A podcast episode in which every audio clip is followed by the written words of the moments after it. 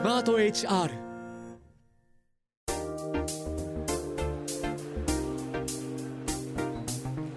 堀井美香ウェンズデイホリデー。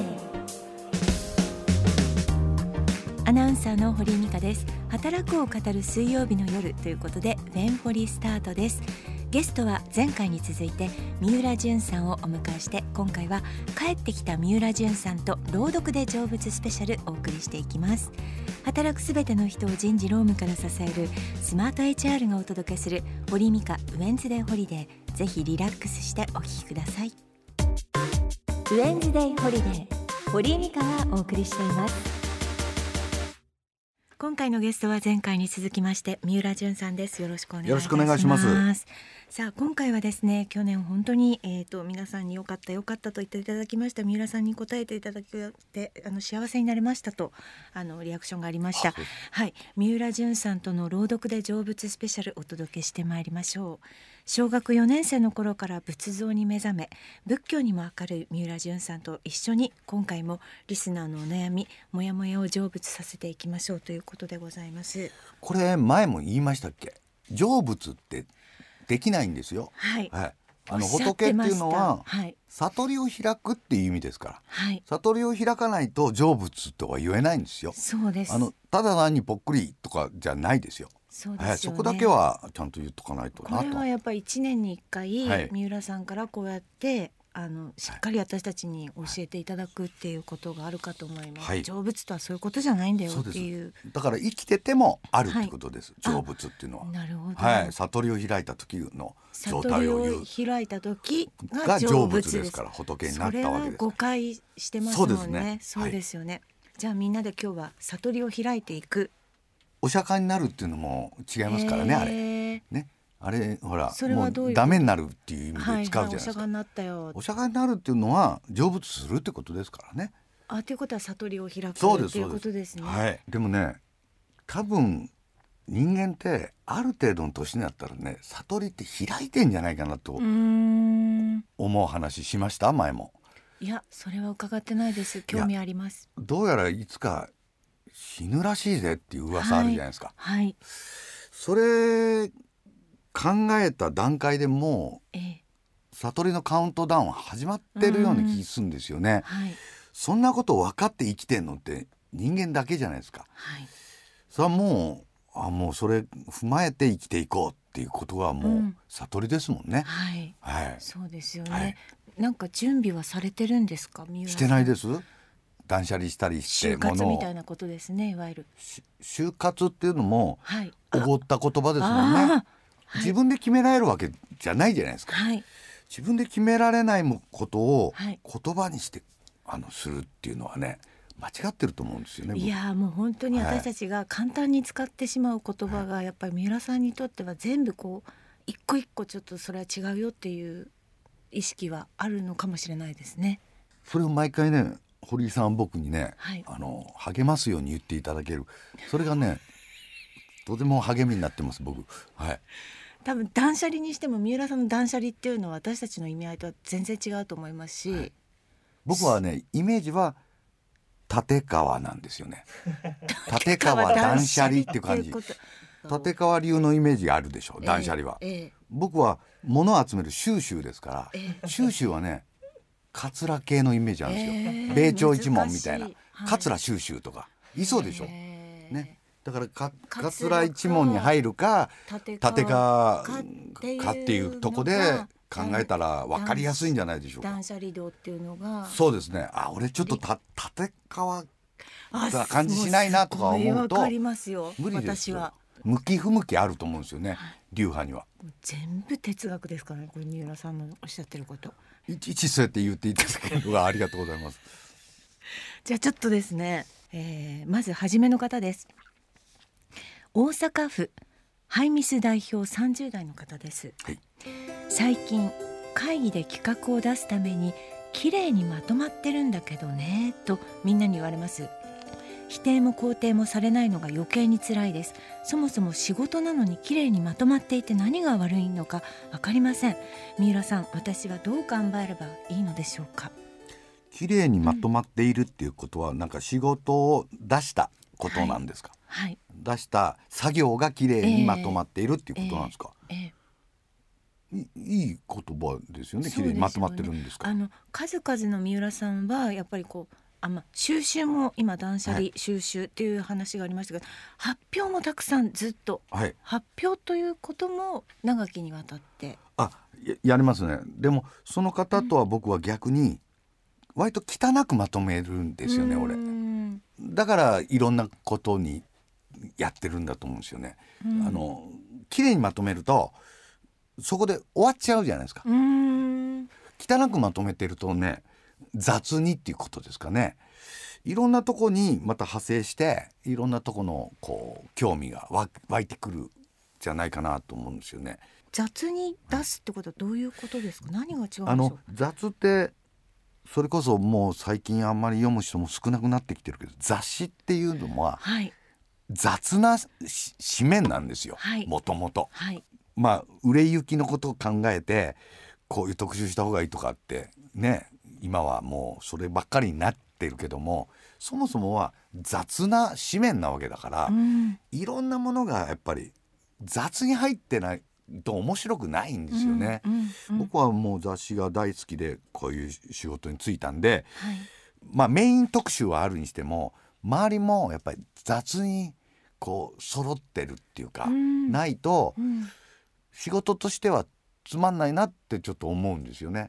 そのちょっと優等生っぽくなっちゃうから、えーえー、だからその何の質問でしたっけ？えっ、ー、と、はい、綺麗にまとまってることを綺麗にまとまってるんだよなって、ほぼこう凡庸なあのお前凡庸だなみたいに言われ方をしてしまうってことでしょうね。ううん、だから汚くまとめるように今後は難しいですね。あそうですか。フォントを変えるってことですか？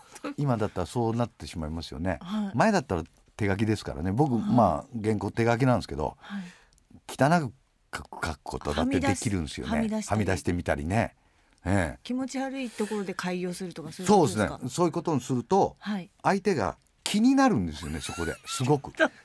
そこが重要なんですよ。なんでここで開業してんだよとか。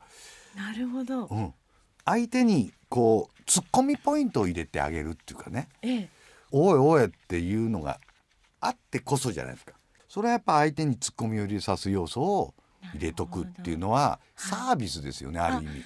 だからサービスをちょっとやっぱ入れてあげないとダメなんですよ。ダメなんですね。やっぱりあの小学校の時とかずっとほら、うん、学校で優等生の人ってサービスがないんですよ。だからあんまりなんかあんまり友達になりたくなかったでしょ？はい、サービスがなくてだから無駄がないからそういう人って。はいはい、でやっぱりちょっとわざとボケてみたりちょっと相手に突っ込む要素をね入れて待ってるぐらいがねいいんですよ。これはやっぱ三浦淳さんのいわいわゆるその見せる前提見せ前、ね、の見せ前の見せ前の意識ですよね。それがやっぱちょっと欠けているのかもしれないです。そうです。はい。はい、ずっとなんか普通のこう文章がくっついてるなんとか味噌とかなんか味噌は漢字でね、うん、なんでこの人味噌あすいませんでした。ちょっとお味噌のことちょっと考えてたんでおいおいとかってねまた和やかになるしね、味噌の仕事来るかもしれないし。やって味噌とかあのもう誰誰も使いませんもんねもう使わなくなったでしょ、はい、今一度ねやって今一度の精神で。す、えありがとうございます。もう今これ明快に答えが出ました。続いてです。茨城県パンダ団子さん40代の方です、はい、事務職で働いている女性です。最近入社してきた30代の男性との会話についてもやもやしています。用事を伝えた際了解了解と言われましたその後も了解っすありがとうですと続きこれはないなと思いながらも注意する年齢でもないのでできるだけ近寄らないようにしています三浦さんはどのように感じますか？心の中で出た了解成人と思ってやり過ごしてはいますがこの先もいろんな成人に出会うことになるかと思うと不安ですという40代の方ですね。俺のイメージの了解は、はい。そうですね。平安時代ぐらいの構想のイメージかな。なんとか了解みたいな、イメージが了解をしようみたいなだからやっぱこれもイメージによって全然了解っていう言葉が違ってくるんですね、はい、あのインゲンっていうのもね中国からインゲン和尚が持ってきた、えー、ね、はい、インゲンっていうのはお坊さん名前ですから、うん、そういうことたくさんありますから調べてみたら領海もすごい高僧かもしれないですよその人。ちゃんとその毎日唱えてるってことかもしれないですね。そうです。なんか信心深さを感じますけどね。なるほど。領海には。パンダ団子さんも、はい、そう言われたら構想を思い浮かべればいいっていう。多分その人はすごくその了解が、はい、了解ってすごい短いイメージで耳に入るんじゃないですかね。はい、ほんであ軽く言ってんな、うん、了解だから、うん、商人の場合は了解商人だから。了解ってだいぶイメージ違いますよ。了解ですよえー、了解さんだもん。了解さんのことをおっしゃるなら了解と言いなさいぐらいは言ってやってもいいですね。そうですね言ってやってもいいと思います。はい、はい、それほんでお坊さんじゃない可能性多々ありますけども、えー、その人に、えー、その部下の人かなんかに、えー、これはな実は平安時代のな、うん、お坊さんなんだぞとか、うん、あの嘘の情報を流すのもいいと思うんですよね。いいですね。あそうなんですか？みたいな。罰が当たるぞ。そんな軽くさんで軽く言うな。言ったら。了解って時は下に商人つけるべきだぞとか言っとくのどうですかね？ありがとうございます。はい、続いてです。東京都ラジオバーガーさん40代の方です。はい、私は工場勤務なのですが、はい、工場では従業員1人につき1台それぞれ異なった機械があてがわれています。うん、ただ私だけ特別で異なった3台の機械があてがわれなおかつ従業員全員の機械を動かす能力もあるのでみんなから重宝がられています。ただそれゆえに上司や他部署の社員も私の機嫌を損なわないように気を使い私もそれに甘んじて結構仕事をサボってしまったりしています。私はこのスタンスで良いのでしょうか？ということです。当てがわれんですねその人ねお手もやん的に言うと、当てがわれるですね。はい。まあ仕事ができるから三台いけちゃう当て側当て側がものすごい得意っていうことですよね。ええ。当て側が。あた当て側じゃなくて。当て側です。当て側当て側じゃないバナナワニの方ですね。はい。当て側われるのがすごく向いているってことですね。そうですそうですそうです。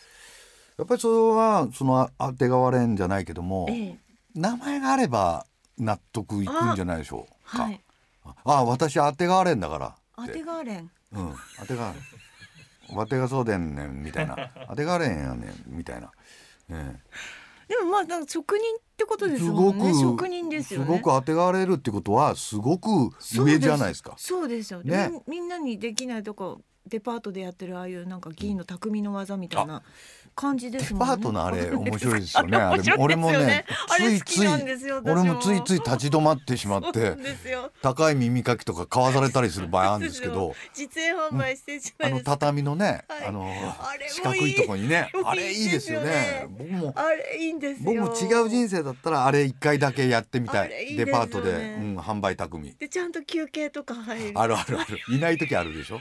ね。うん。俺もあれは一回座ってみたいなとは思ってたし、えー、デパートで俺前からちょっと気になってるあの黄金店って何なんですかあれ。あれはもうものすごく気になるんでいつも行くと必ずエスカレーターかなんかのところ横に、えー、なんとか黄金店ってか、ね、11階特設催事場ですよね。ね。そうそうそう、はい、11階特設催事場。でそこに行くと人がついてくるんですよね。えーね、はい、販売してるんですよねあれ。ああ知らなかったからこっちも。初めね、はい、うろうろしてちょっと面白いなと思って見てたら「あそれすごい面白いでしょ?」とか後ろで急に言ってくんですよね店員さんが。いやいやいやいや買いませんよ。買いませんよ。とかね違うとこししよっていかなきゃ。三だからって何でも買うと思う、ね、もう俺買わないしそんなお金ないですからあれですけど。まあ毎年その時期に行ってんのかもしれないですけど毎年干支が出るんですよねあれ。なるほど。干支の黄金の、はい、ね、はい、そこの前だけは写真撮っていいんですよ。うん、だから俺毎年撮ってるから干支揃ってきてんですよ黄金店で。もうそうなると一年たりともいかないわけにはいかないですね。気持ちが悪いですよね。でやっぱりその時もあこれちょっと職人変えたかなっていう時あるんですよね。つぶさに分かるようになりますか？毎年見てるから。うん見てる人はね見てるんですよ。見てる人は見てる。本当。うん。今日それはあの手紙で聞きましたけども、うん、きっとね見てる人は見てるから、うん、報われないなんてことはないですから、うん。絶対、うん。うん。でまた重宝がられてるっていう環境もはいまあいいじゃないですかね。そうそうそう、うん。もうもう何でも当てがわれるうんっていうのはもう素晴らしいことだと思います。がわれる。当てがわれんですよね。あ当てがわれん。流行りそうにないですけどね、この響き悪かったんですけど、すいません。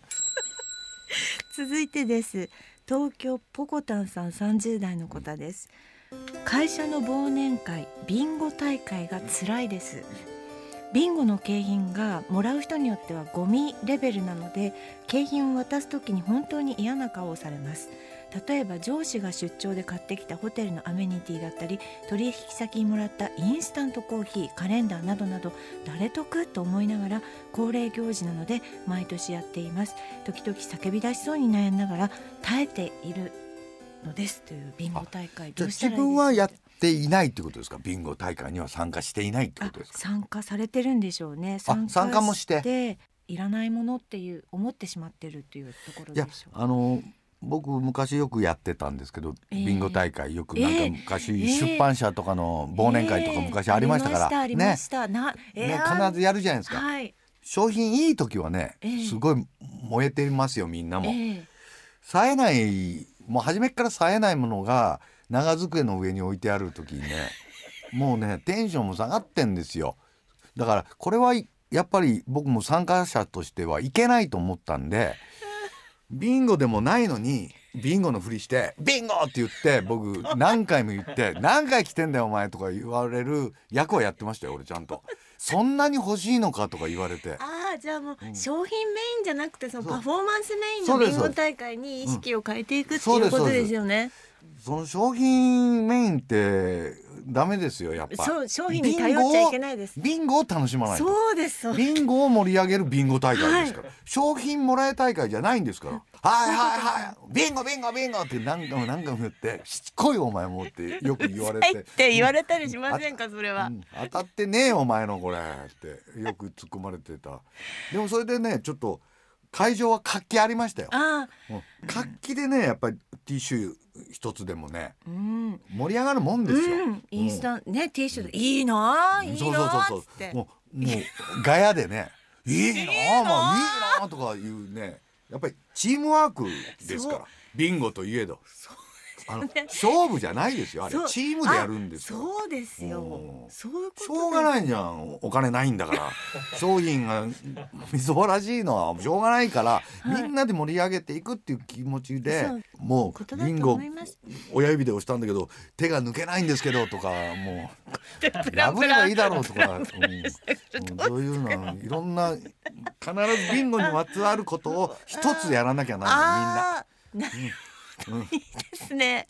ありがとうございます。くじビンゴに罪ないですよ。そうですよ商品に罪あるだけでビンゴは悪くない。本来ビンゴって楽しいもんですから。だってもう響きから楽しそうじゃないですか。ビンゴ。って言ってんだかビンゴらって感じですもビんね。ンゴってこう落としてないんだから、うん。ビンゴって上がってんだから。原みんなも上げていってやがんないと。原点回帰ですよ。ね。ね。続いてです。愛知県ぽっちゃんさん30代です。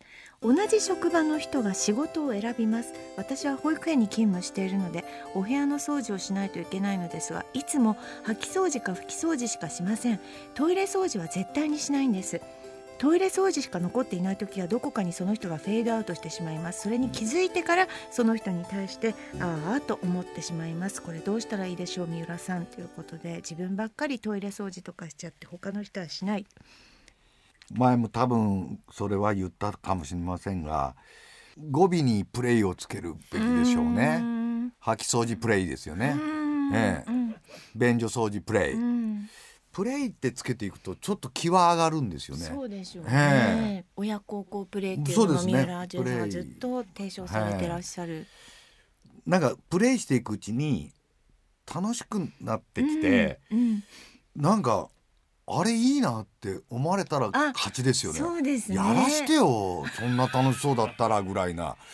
そんないや絶対そうだと思いますよ、うん。トイレだってね、うん。そうですよね。楽しくやっててなんか誰にもやらせたくないみたいな。ね雰囲気、うんいなんか口笛吹いてるとか、うん。うん。なんかないでみたいなああいう、うんああいう曲を口笛で吹きながらいつもやってると、うん、同じ曲がいいと思うんですよね。なんかわかんないけどそのその曲だけをいつも口笛で吹いて掃除してるとまたあの人の泣かないでの口笛始まったっていうことは掃除してんだなっていうこともわかるし。みんなの注目がが集まると思うんですよね。うん、辛かったり、うん、なんで私っていうのはよくわかりますよ。うん、よくわかりますけど、そこで文句言い出しても、また辛く逆になるから、できる限り文句を言わずにプレイっていう言葉で自分をごまかしていくしかないんじゃないかなと思ってるんですけどね。でもいずれそうやってなんかこうプレイでやってるとその前回お話しましたこの体からほとばしるみたいな。ところに行き着くかもしれませんねトイレ掃除でも。そのやってて、うん、なんか話楽しそうだったらっていうのがあれば、ね、すっげえこの水流れる瞬間もなんかすごいい。やあると思いますよ。ゾワッとくるわみたいな。かなりフェチな現場ではあるじゃないですか、うん、なんかフェチがたくさんあるところにあの配属されてるなとは思いますけどね。ねでもうん、でも私もあのトイレ掃除ののシャーって脇からシャーって水が流れるのすごい見て大好きですよ。あの時にあのトイレ洗いのスプレーを吹くと 流れちゃうんですよ。ね。あそこはね。ねあのシューッと収まった時を どこなんですかね。なんかちょっとよく見てたらちょろちょろちょろってまだ流れてる時あるじゃないですか。あと水のあのやっぱ無駄遣いもしたくないですから、何度も何度もやるわけには一番いいあれはどうなんですか？あのブラシの方に、ええ。シュッシュをつけといて洗う方がいいんですかね？それは。それか便器の方にあれをシュッシュッと噴霧した方がいいんですかね？好みにもよると思いますけど、ね、好みがありますかねあれは。そうでしょうね。でもやっぱり私は硬い方に硬い方につけますか？硬い方に行きたい派です。じゃあお便所掃除する棒あるじゃないですか、えー、先にたわしついてるやつ、えー、あれを入れるやつあるじゃないですか。三角形みたいなやつ。あれちょっとこう斜めに開くやつ。カタンってくるやつ、カタンとくるやつ。あれよくここの蝶つがいが外れやすいんですよ。あれを便器を洗ってからあれに入れるまでに床にポタポタいきませんか？雫ですね。あれどうしたらいいんですか？僕あれ毎回あれと戦ってんですよ。あれをどう楽しんでいけばいいのかがわからない。カタンをカタンをだからものすごく近近づけるってこと、ね、それでもいきますよ。それでも雫ですか？何回かチャッチャッチャッって振るんですけどしぶきが飛びますね。しぶきが飛んでんですよ。雫もあるししぶきもあります。そうなんですよ。あれをなんかキューッとなるようなことを考えればすっごい売れると思うんですよね。使わないっていうのはないんですか？え？このそのスポンジのあの棒を。私は使ってないです最近どうやって洗うんですか？トイレクイックで直に行きます。直手ですか。直手です。全然平気ですよ。ああそうですか、はい、ああなるほどな、はい、あの棒を使わない手があるっていうことなんで関節だったんだろうと思います確かに。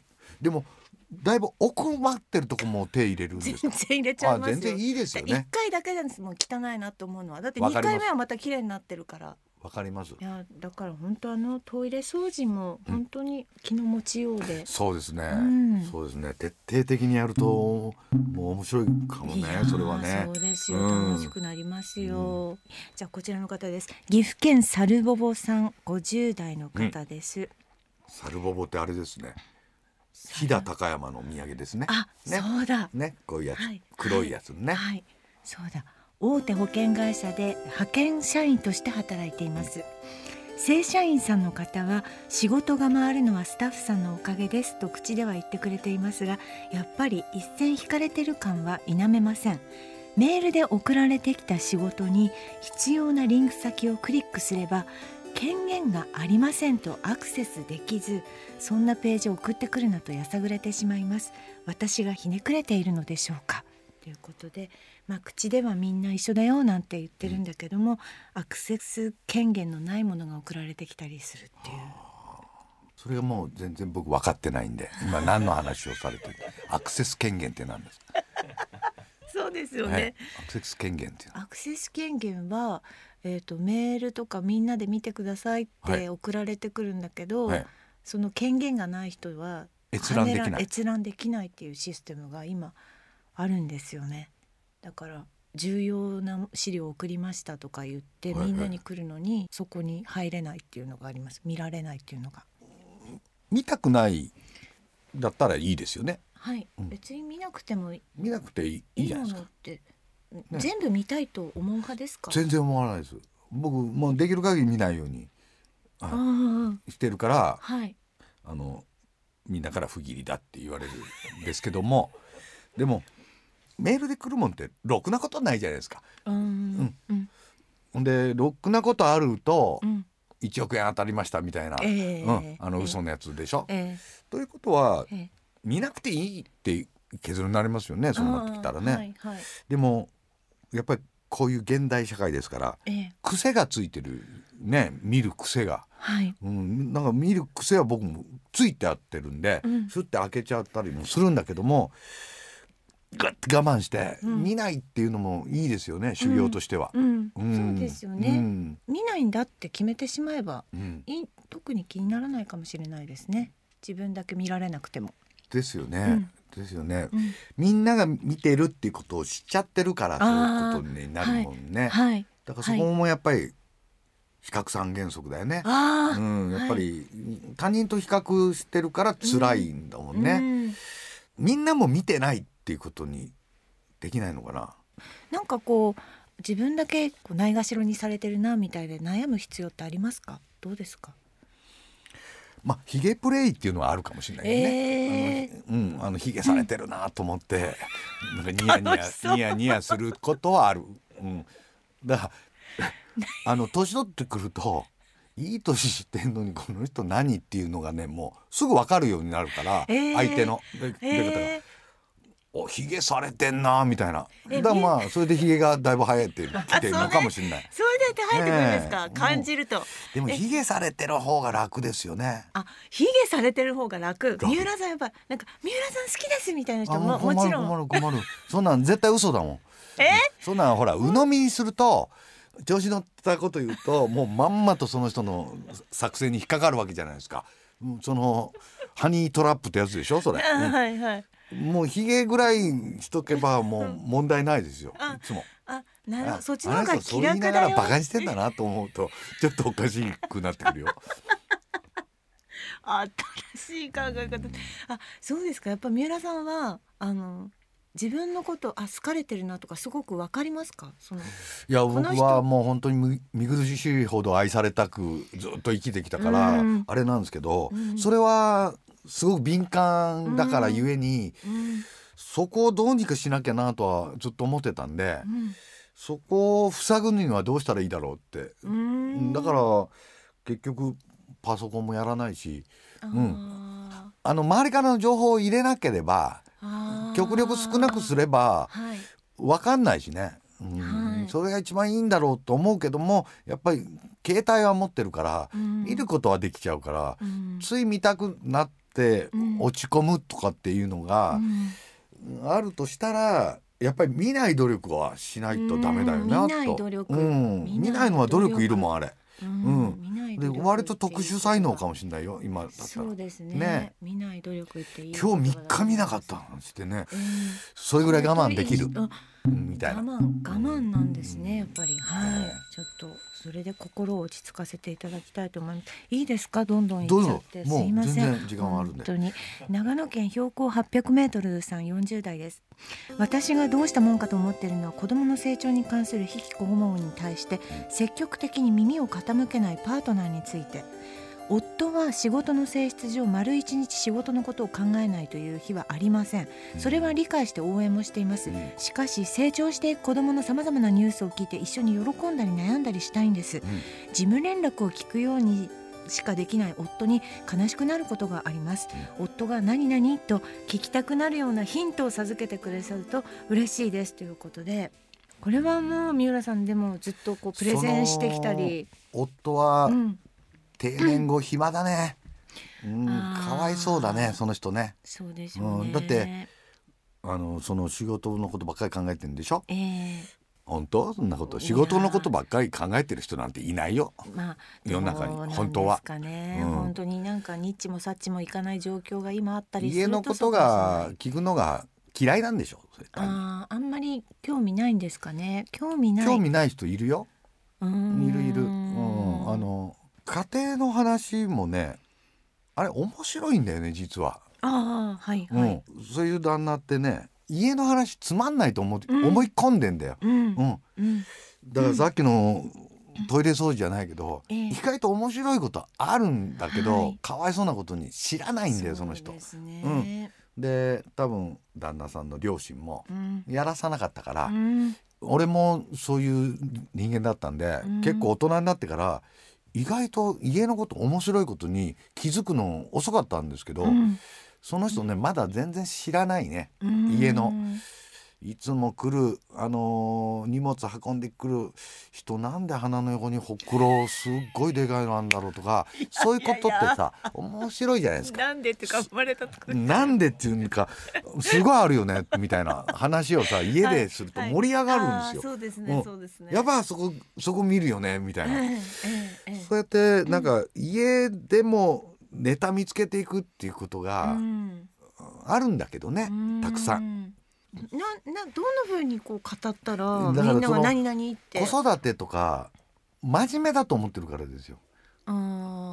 だってそんな真面目にしたって、うん、あれしょうがないじゃないですか、うん、赤ちゃんの頃って、はい、やっぱりそのその人の子供さんがいくつか知らないけども、うん、トラブル2とかって言われてる2歳児とか、もうしょうがないじゃないですかあれも。どうしようもないし。ほんで男一人残されて泣かれるとさ、うん、どうしていいのか分かんないしでも後々分かったことはあのおむつかおっぱいじゃないですか、うん、あいつら2つしかないんだよね。なんか単純だなと思ってもうちょっとあるじゃないですか大人はいろい。ろ泣きたいようなこと、はい。はい、あいつら2つしかないくせに、はい、うん、声がでかいから、調子乗ってんなと思って、俺ある時から酔っ払いなんだと思ったんですよ。へでよちよち歩きだし、うん、千鳥足だし。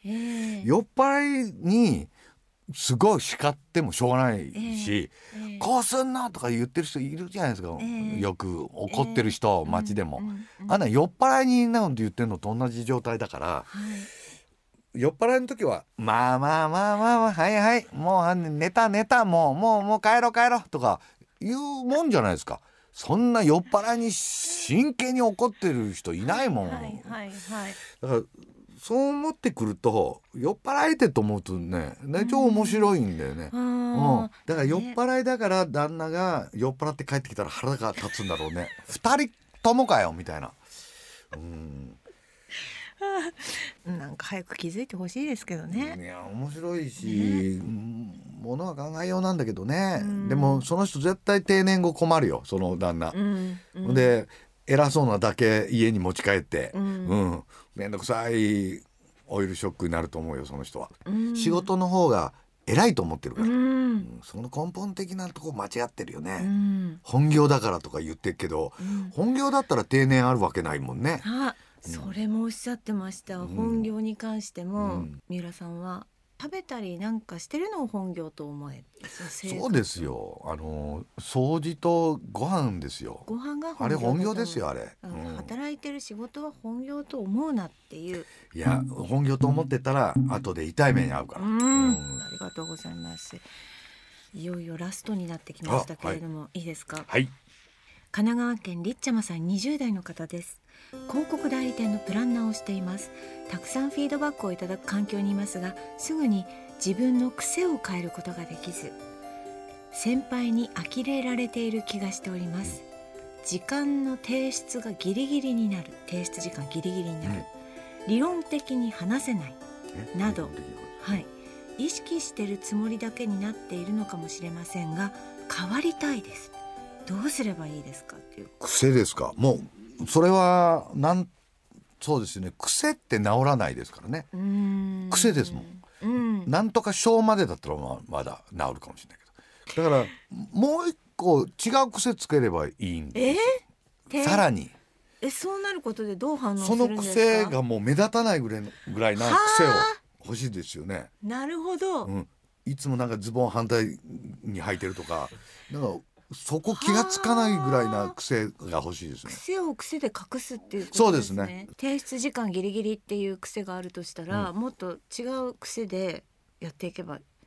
提出時間よりだいぶ前に出す癖をつければいいんですよね。ものすごいいやもう言われてない前に出すお前それ。早すぎ早すぎだよ直した方がいいんじゃねえのって言われるような。逆張りして逆張りってことですか、うん、次のやつを始めるんですよもう。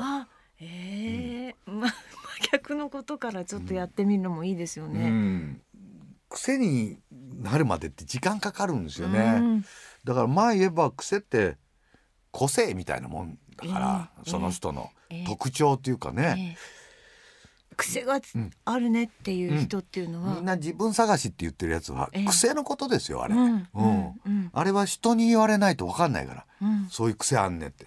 だから自分で言ってる癖って、俺あんまり大したことないような気するんですよ、この方は自分で言ってるか分かんないけども、人から言われるんですよね癖っていうのは、うん。本来、だから自分で言ってる癖は、ま、周りは気になっていないと思うんですよねそんなに。うん、指摘は受けてんですか？呆れられている気がしています、はい、呆れてないです。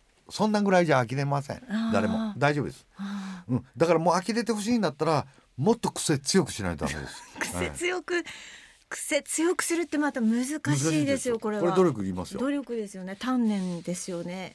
周りが笑ってる気がしてるっていう癖があるんですよその人、そっちの方が癖ですよきっと。なるほどなるほど、うん、だから悩まれてる方の癖は大したことない、うん、うん、あいいいいお言葉いただきました。ありがとうございます。皆さん今日はあのちょっとでも悟りが開けたようなギリギリ開いたような気がしていればいいなと思いますね。いやみ皆さんはきっともう悩み出してる人ってみんな答え知ってんですよね。うん、だからもう悟っってんですよ、えー、多分逆にあいつがどう答えるかを試してんですよ、うん、俺のことをだから俺の方がきついんですよ。いやでもそれ試されてんだもん。うん今一つ面白くないなあいつの回答とか言ってんだもん。そんなんずるいじゃん。トークショーとかも全部そうなんじゃないですか。なんかこう試されてる感はありますか？そうです僕ずっと思ってますよ。ちょっとなんならある部分持ったりして あいつどう出るかとか思ってると思うんですよね。三浦さんが苦しんでんですよ今。僕苦しいです。苦しんでるんです。でも皆さんのために今苦しんでるたわけです。いやいやいや。おもろいこと言えよって言われてるわけじゃないですか俺の役って、はい、その三浦さんの苦しみを見る苦しみを感じるっていう回でもあったわけです今日はそうそうですね正直に言いましたねまああの 今年トークショーが多かったもんで、えー、毎週のようにトークショーをやってたんですよ。えー、しかも同じ人とやってたんですよ。となると普通ネタないですよ。はい、ネタないんだけどとなるとその場で思いついたことをその場でどうにかしなきゃなんないんですよ。すね、僕悩み相談って基本的にあんまり考えずに言ってんですよ。えー、その場でどうなるかわからないそこが面白いところなわけで。うん、これはもう本当スタッフともいつも言ってるんだけど三浦さんは全然何を言おうかとか思って喋り始めないであのあの適当に喋り始めるんですけど、はいうん、なんかちゃんと最後着地するからすごいよねっていう話。もう無理やりですからね。それはまああの違う例えとか出してくるっていうまあそういう仕事なんです。ええ、今日もあの本当にいろんなエネルギーを使っていただいたかと思うんですけれどもでも皆さんのそのまあ悟りということでは成仏したということになるかもしれません。そうですね。ちょっと開いたわけですから。傷口が開いたっていうこともありますよ。俺の場合。ええ、前よりも傷口開いてんじゃねえかこいつみたいな。なんかちょっと悩み相談ではあるかもしれませんけどもでも開くんだったら大きい方がいいですよ。そうです、ね、面白いんだもん、はい、面白いのが一番ですよとりあえず。もう限りあるんですからみんなに。全てに。いやもう本当そうですね。み私の鍵自分の有限よりあ三浦淳に有限があるんだって考えるとちょっと悲しくなります今。有限会社ですからうち。限りがあるんですよ。鳥諦め役ですし、ね、鳥諦め役の限りがある。もう生きてるのにも限りがありますからずっと見ていたいですけれども今日も時間となって後のお仕事があるということですのではい今回もあのいかがでしたでしょうか？悩み考えるのって難しいと思うんですよね。俺なんか悩み考えるの下手なんですよ、うん、なると悩みねないからいいなとか言われがちなんですけど、はい、俺実はあるんですよ。あるんだけどなんか漠然としてて、うん、うまくまとまってないんですよ俺の悩み、はい、だから、はい、皆さんがだこうやって出されるあの悩みの人って、はい、ちゃんとまとまってていいなってすごい思います。まとまった悩みってね羨ましいですすごく逆に。あなんかぼんやりしてる感じですかぼんやりしてます僕ぼんやりした悩みが一番怖いじゃないですか。あうん、なんかいつか死ぬんだなとかいうのが怖いじゃないですか。だだったらやっぱり手前でね、うん、小ネタの悩みいっぱい持っといた方が、うん、大きいの忘れるから、えー、いいんですよ。あだからまあ悩み持ってることはハッピーであるっていうことでしょうか。やっぱりなんか、うん、あの小学校の時も筆箱をバッと友達を見た時、うん、2本ぐらいしか鉛筆入ってないとなんか寂しいじゃないですか。やっぱり悩みもそれと一緒でぎゅうぎゅうに入れてるやついるじゃないですか。はいはい金持ちだなって感じするもん。なんか悩みいっぱい持ってる人、なんか、うん、そうですね、うん、なんか濃いなって思います、うん、贅沢な感じがするすごく。そうなんですよ、うん、羨ましいですよね、私もこの本当上積みだけで生きてるんで 濃いなって悩みを抱えてる人たちを見ると。そうでしょ。本当の本当の悩みって言えないもんじゃないですか、そうです、ね。ね。はいね。なので皆さんも悩みをこれからも抱えてはいいいかなと思います。ということで三浦さん本当にあのまたぜひぜひ番組が続く限りお待ちしております。はい。失礼します。はい。ゲストの三浦淳さんでした。ありがとうございました。ありがとうございました。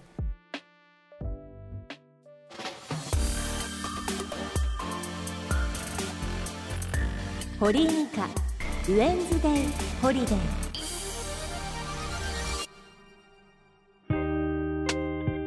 お別れの前にリスナーのあなたからいただいたメッセージご紹介しましょう。番組ではあなたのお仕事聞かせてというテーマでリスナーのあなたが普段どんな仕事をしているのか楽しさやりがい苦労をいただいております。アメリカからいただきました。ありがとうございます。デンバーチャーシューさんでいいんでしょうかね。50代の方です。アメリカで暮らしてもう32年。をということは18歳で行かれた？合ってる？はい。現在動物病院でペットスタイリストグルーマーをしております。最初に降り立った都市のサンフランシスコでアメリカで生きていきたければ手に技術を持つことだと知り合った日本人女性に言われ学校に通って資格を取ったのが30年前。それからいくつかの都市を転々とし現在はコロラドに永住。動物と関わる仕事に就きたいっていうのが私の幼い頃からの夢でもあったので天職だと私は思っています。いざ異国で外国人として働くとなるとやはりいろんな苦労はあります。一番辛いなと思うのは人種差別的な扱いを受ける時でしょうか。だからこそ無垢な動物たちとの触れ合いが心を温めてくれます。何度もこの町で一番のグルーマーと新聞会社主催の人気投票で1位を獲得するくらいまで名を挙げています。やりがいのある仕事だと日々実感しております。ということでありがとうございます。すごいじゃないですかね。そのアメリカの地で人気投票で1位を獲得する。それも好きな仕事転職で。知らない土地で頑張って腕一本でということですからね。なんかきっとデンバーチャーシューさんにしかできないお仕事なんだろうなと思います。いろんな苦労があったかと思いますけれども誰しもが認めるというポジションを自分で開拓されて作られたというところにですね本当に拍手を送りたいなと思います。これからもぜひぜひ頑張ってください。さあ引き続きあなたからのメッセージもお待ちしております。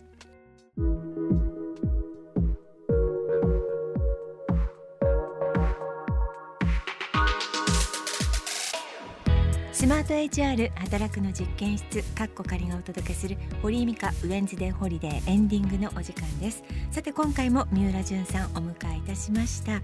そうですね皆さんの相談に次から次へとそれも初見で答えてくださいましてえもう毎回そうなんですけれども必ず一問一答の中にですね三浦さんの金言がありますのでぜひ皆さん2回3回と聞いて三浦さん本当は何を言いたかったんだろうこれサブテキスト何なんだろう何が隠されてるんだよ。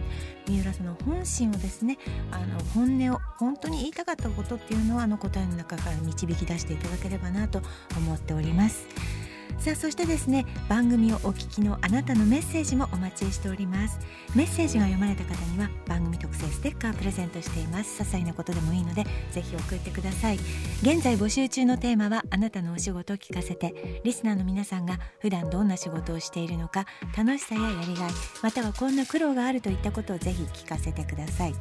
朗読で成仏あります。リスナーのあなたが今仕事について悩んでいることもやもやしていることを送ってください。あなたのメールを私が朗読風にじっくり読み上げてその悩みを成仏させます。みんなのご褒美というのがあります、えー、忙しい毎日これがあるから頑張れる。乗り切れる。あなたにとってのご褒美をぜひぜひ教えてください。仕事にまつわるご褒美であれば物でも場所でも構いません。その他番組への感想もお待ちしております。メールは番組の概要欄にある投稿フォームからお送りください。そして番組からのお知らせです。明日11月23日木曜日勤労感謝の日にウェンホリを企画しているスマート HR 主催で日本の働きやすさを前に進めるをコンセプトに働き方をアップデートしたさまざまな取り組みをたたえるワークデザインアワードの授賞式を実施します。無料のオンライン配信も実施し皆様にもご覧いただけますのでぜひイベントサイトから視聴のお申し込みをお待ちしております。授賞式では審査員とグランプリ受賞者によるトークセッションも実施予定です。日本社会の働きやすさの最前線といえる事例に触れられるイベントです。詳細や視聴お申し込みは番組概要欄のウェブイベントサイトをチェックしてください。この番組ウェンズデーホリデーの情報については番組 X やスマート HR 働くの実験室カッコ仮のウェブサイトをチェックしてください。X のフォローもお願いいたします。それではお時間です。素敵な水曜日お過ごしください。お相手は堀井美香でした。